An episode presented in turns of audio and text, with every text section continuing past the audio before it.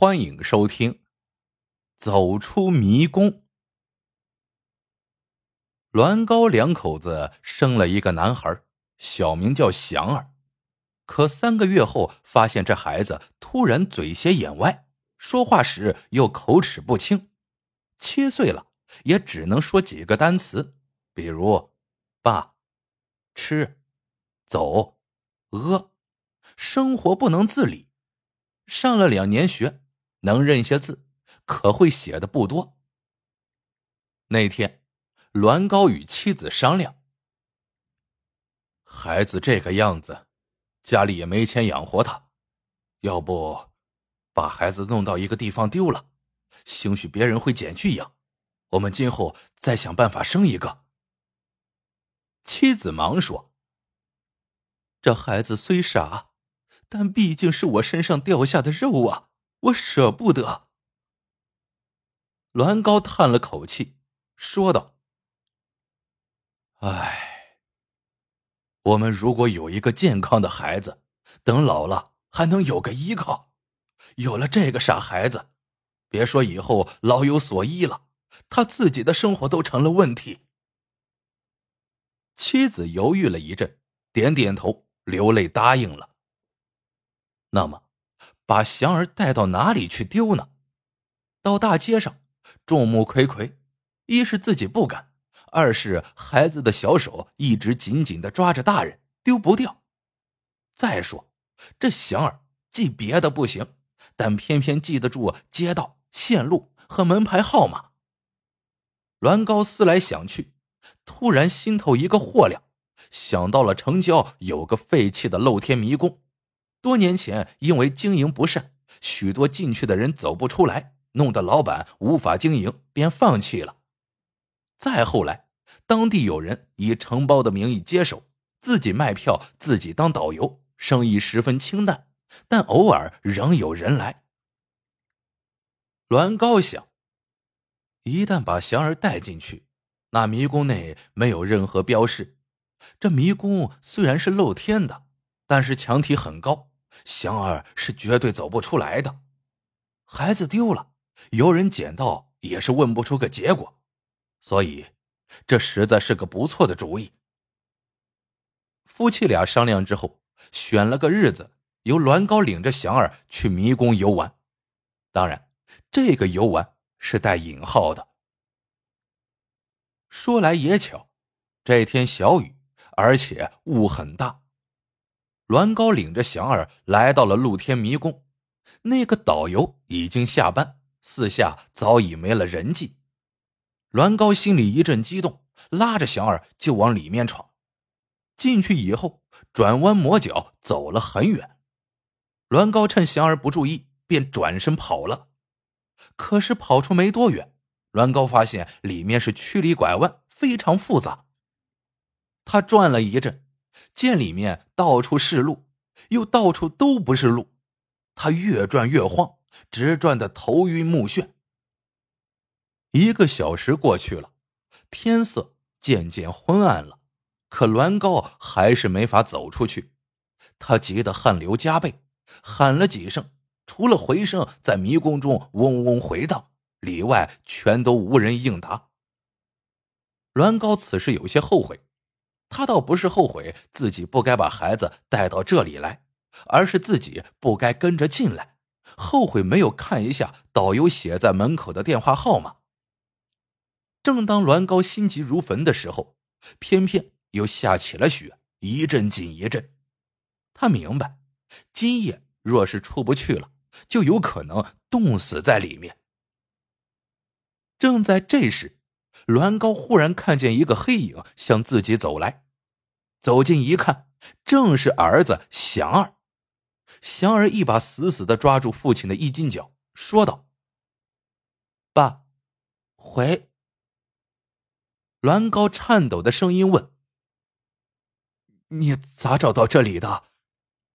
祥儿说：“记得，转。”栾高望着儿子忽闪忽闪的大眼睛，忽然意识到自己当初生出这个念头来就是错误的，是罪过，要天打雷劈的。娃娃长得丑，不会说话，但好歹是条命啊！自己要丢儿子，结果自己反倒被丢了。想到这里，栾高念叨着儿子的名字说：“祥儿，我父子俩今晚要在这里住这个世界上最便宜的宾馆了，不要钱，只要命，不冻死，算我父子命大了。”你如果有办法让我们走出去，今后爹再也不扔你了。祥儿虽然不会说，但他听得懂爹的话。他见栾高眼泪汪汪的，连忙用手比划，让栾高打电话求援。栾高嘀咕道：“可我又不知道导游的电话号码。”祥儿一听，嘴里哇哇叫。随即捡起一粒石子，在墙体上写了一串阿拉伯数字。栾高一看，竟然是一个电话号码。他按着这个号码，掏出手机一拨，通了，果然是迷宫的导游。导游在电话中问：“你是啥时候进来的？”栾高说：“黄昏。”导游说：“你违规了啊！”门口的牌子上写的明明白白的，过了五点不准进人。先生，你没看呢？栾高急得满头流汗，恳求道：“老板，麻烦你了，今后我们再也不敢擅自闯入了。”导游在电话那头咳嗽了一阵，吭哧了一阵后说道：“要我带你出来也可以，给钱多少？”五百，这么多。这是紧急求助，明白不？说完，对方搁下了电话。栾高有些生气，他口袋里只有五十块钱。再说，这导游张口就要五百，宰的也太凶了。栾高对祥儿说：“儿子，我们打幺幺零，让警察叔叔来救我们。”随即。他拨通了幺幺零专线，可是当他听到接线员声音的时候，电话却啪的一声断了。原来他的手机没电，自动关机了。栾高看着祥儿鼻涕口水直流，只觉得心头冰冷。看来在这个风雪夜里，他要和儿子在迷宫里相依为命了。栾高抱起儿子，靠在墙边，突然。他看到墙上儿子刚才写的一串电话号码，又想到儿子刚才的举止，心里豁的热了。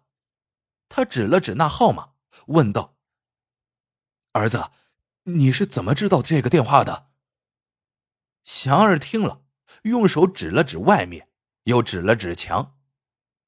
栾高明白了，儿子进门时记住了导游的电话。栾高同时还想起。儿子在平时记了很多电话号码，例如掏下水道的、开锁的、搬家的，甚至连办假证的，他都记得一清二楚。这都是他平时在无意中随便记的，而这些电话正常人是不太注意的，说不定这正是儿子的特长啊。栾高想，干脆考考儿子的记性吧。想到这里。便问道：“祥儿，你还记得我们走了多少圈吗？”祥儿便用手中的石头在墙上画箭头，箭头表示东十五圈，西十一圈，南八圈，北九圈，等等等等。栾高一看，大吃一惊：“哎呀，怪不得他能找到我呀！”他心头一阵惊喜，便又问：“儿子，你还记得出去的路吗？”祥儿不说话，拉着父亲就走，东一圈西一圈，穿进反处，遇上转弯多的地方，这个傻儿子也会摸着脑袋想上一会儿。到了下半夜，父子二人居然硬是走出了迷宫。